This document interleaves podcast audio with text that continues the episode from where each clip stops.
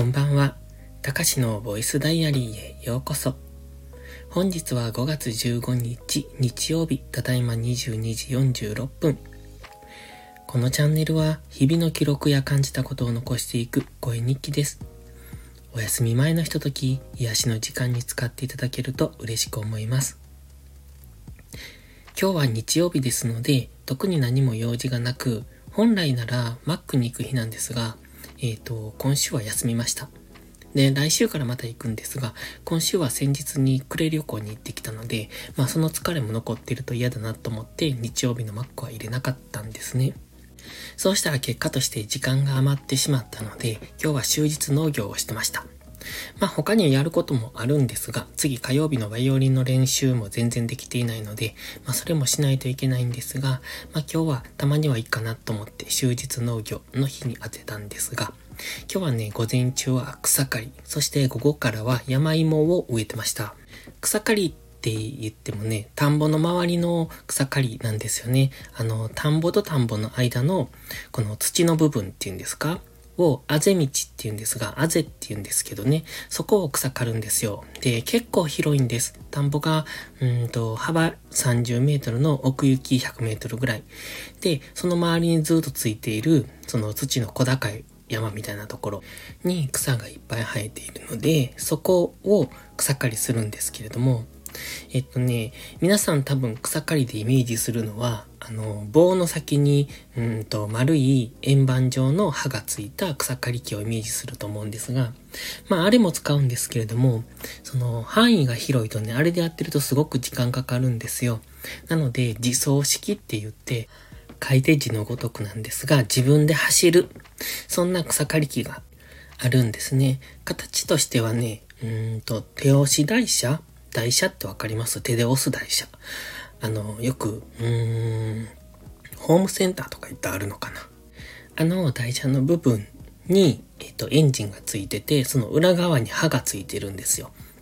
で、その底面に刃がついてるんですけど、その刃がぐるぐる回って、えっと、台車を押していくと、その台車の下の部分で刃が回って草を刈っていくみたいな、そんな感じです。かなりスピードが上がるんですよね。手で刈ってるより圧倒的に速いんですけど。っていうのがありましてね。で、まあ自走式なのでエンジンで少しずつ自分で進んでくれるので、まあ実際自分で押すというよりもついていくっていうそんな感じでしょうか。それで午前中は草刈りをしてまして、午後からは山芋を植えてました。山芋ってわかります？うんと、すりおろすとちょっと粘り気のあるあの芋なんですが、あんまり食べる機会少ないかもしれないですね。で、その山芋を植えた時にね、種芋っていうのがあって、まあ、あの、去年作った山芋をそのまま植えるんです。そうするとまたそこから芽が出てきて次の山芋ができるみたいな、そんな感じなんですけど、まあそれが結構手がかかりまして、まあもう少し効率を上げないと、あれでは、うん、人件費がかかりすぎるなっていうのは今日は感じてたんですが、まずはこう、あの、畝を立てるんですね。畝って言うとちょっと小高い、うーん、土の山っていうのかな。で、そこに穴を開けて山芋を入れて土をかぶせるみたいなことをしてるんですけど、出来上がった山芋がね、うん、綺麗な形にならないことがあるんです。人参なんかもそうなんですけど、その石の多いところですと、うまくその野菜がまっすぐ育たないというか、曲がってしまうというか、抵抗があると違うところにこう、うんと実がなっていくというか、山芋もそうなるので、で、今回は砂を入れたんですね。砂を、うん、土を掘って砂を入れて、そこに山芋を植えて、で、上から土をかぶせるみたいな。そうすると砂だと抵抗が少ないので、綺麗な形の芋が、うんうんとついていくんじゃないかという予測のもとやってました。サラサラの土だとそんなことをする必要がないんでしょうけど、結構ね、石多いんですよ。なんでしょうね、石。めっちゃ多いんです。だから、まあ、石を全部取るのは難しいので、砂を入れてっていうことをしたんですが、まあ、あまりにも効率が悪いので、ちょっと来年からはやり方を考えないとなと思って、今日 YouTube で山芋の植え方を見てました。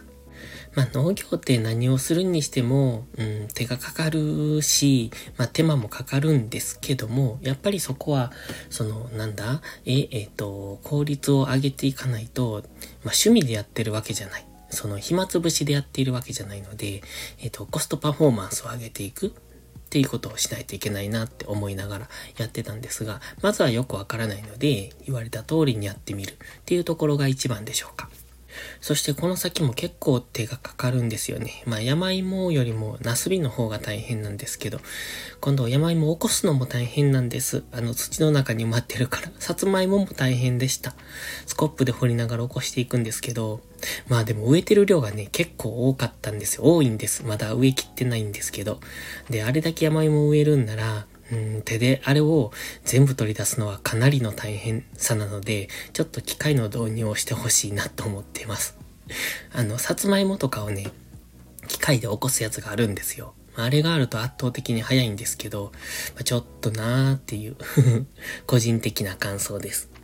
ということで今日は、えー、草刈りと山芋の植え付け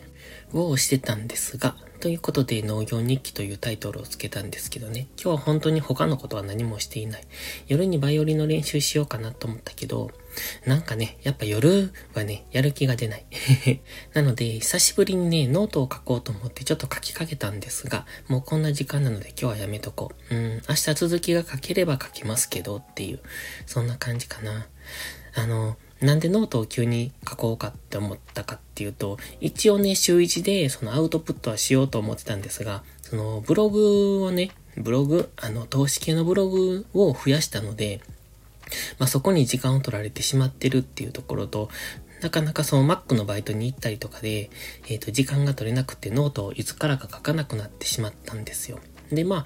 あまりそのネタもなかったので、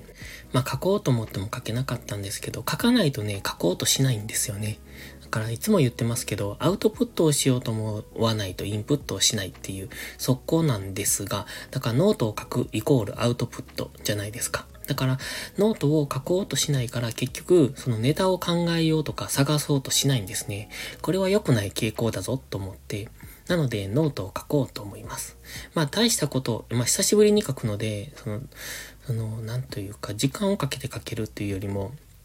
思いついたことを書きつけるみたいな、そんな感じなので、その文章的に読みやすいとか、そういう、その中身のどうのこうのっていうよりも、ただただ自分の思うことを考えていることを、そのままアウトプットしてみようと思